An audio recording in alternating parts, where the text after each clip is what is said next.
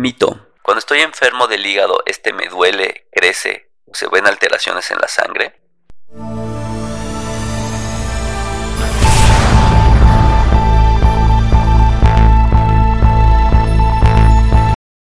Hola, ¿qué tal? ¿Cómo están? Bienvenidos al podcast para pacientes con enfermedades hepáticas. Mi nombre es Norberto Chávez Tapia, yo soy médico, soy gastroenterólogo y hepatólogo. Y en este podcast vamos a platicar sobre las problemáticas que tienen los pacientes con enfermedades hepáticas. Primordialmente vamos a hablar acerca de cirrosis, de hígado graso, de hepatitis, de todas las enfermedades o alteraciones que un paciente con enfermedades hepáticas puede presentar. El objetivo de este podcast es informarles, darles datos que sean importantes para ustedes, que les puedan ser de gran utilidad para la toma de decisiones. Este podcast no busca la automedicación, no busca el autocuidado, lo que busca es que el paciente pueda seleccionar a su médico, ayudar a su médico, preguntar a su médico. Esto es sin duda muy útil porque va a facilitar el proceso de atención de estos pacientes que suele ser bastante complejo. La verdad es que ojalá las enfermedades hepáticas en todos sus casos mostraran algún dato. No es infrecuente ver pacientes que acuden por presentar distintos tipos de dolor en el cuadrante superior derecho del abdomen, eh, que asumen, bueno, que es la región donde se encuentra el hígado, y que se asume que obviamente es un dolor del hígado, o personas que se palpan el abdomen y que tal vez de manera correcta o incorrecta sienten que su hígado está aumentado de tamaño, que creció.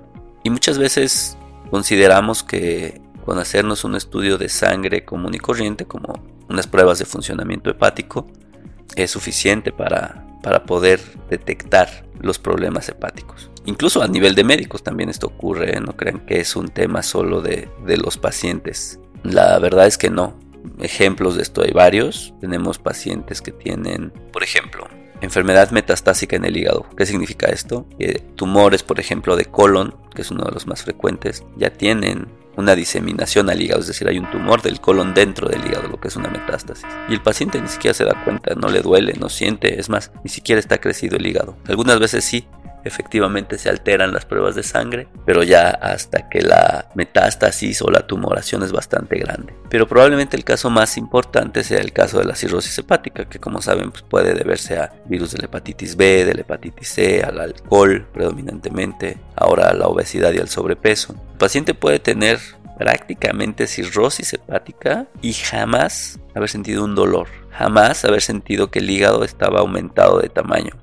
Esto se debe a que es una enfermedad muy lenta, muy crónica y que incluso en muchas ocasiones no hay alteraciones en las pruebas de sangre. Es bien difícil encontrar el paciente que tiene siempre elevación de las pruebas de sangre. Se sabe, por ejemplo, que los pacientes que tienen cirrosis por hígado graso, 8 de cada 10, tienen pruebas de función hepática en sangre normales. Entonces, es bien difícil poder detectar las enfermedades del hígado o darnos cuenta de si esto es un problema. Y luego viene el crecimiento del hígado. La verdad es que el crecimiento del hígado es bien difícil de cuantificar. Usualmente debe de estar siempre por debajo del borde de las costillas, digamos que lo protege. También si sale un poco, la verdad es que no necesariamente es un crecimiento del, del hígado o hepatomegalia, que es su nombre médico. Y el crecimiento del hígado puede depender de muchas cosas efectivamente, puede depender de alguna tumoración, de alguna hemorragia, de alguna acumulación de algún elemento de la sangre como el glucógeno, etc. Pero la verdad es que es un dato relativamente raro y que de estar presente requiere una evaluación correcta. Es más, de estar presente cualquiera de las tres cosas requiere una evaluación correcta. Aquí la presencia de dolor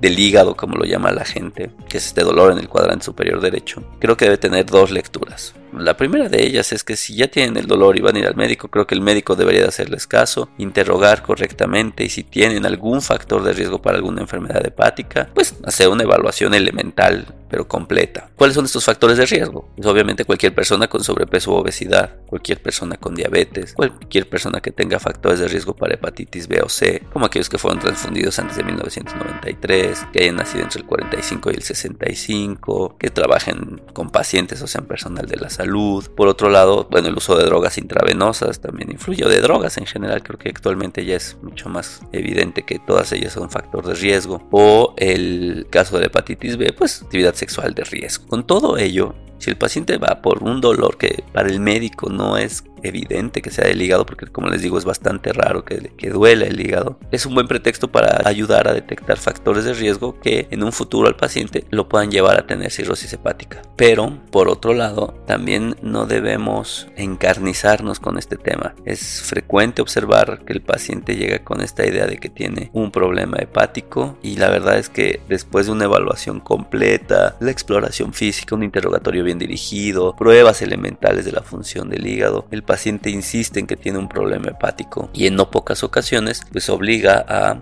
pues, realizar un montón de pruebas, que la verdad es que muchas de ellas no tendrían sentido. Así que lo correcto es tampoco espantarnos en exceso y entonces solicitar todas las pruebas disponibles para que nos digan que el hígado está muy bien. Porque lo que sí tengo que decirles es que si queda cualquier sospecha de una enfermedad hepática, la única forma de estar 100% seguros, y a veces ni con eso, es una biopsia hepática, la cual evidentemente tiene sus riesgos. Así que, bueno, la verdad es que casi nunca, no quiere decir que nunca, pero casi nunca las enfermedades del hígado duelen, pocas veces se elevan las pruebas de laboratorio, o al menos no en las etapas tempranas, y poquísimas veces hacen que crezca el hígado. Si tienen dudas sobre las pruebas de funcionamiento hepático o si tienen dudas sobre la biopsia hepática, los invito a mi canal en YouTube, pueden poner biopsia hepática y mi nombre, o pruebas de función hepática y mi nombre ahí en el buscador de YouTube y van a encontrar un par de videos bastante entretenidos para poder entender qué son las pruebas de función hepática y para que se den una idea de lo que es una biopsia hepática y las complicaciones que pueden presentar.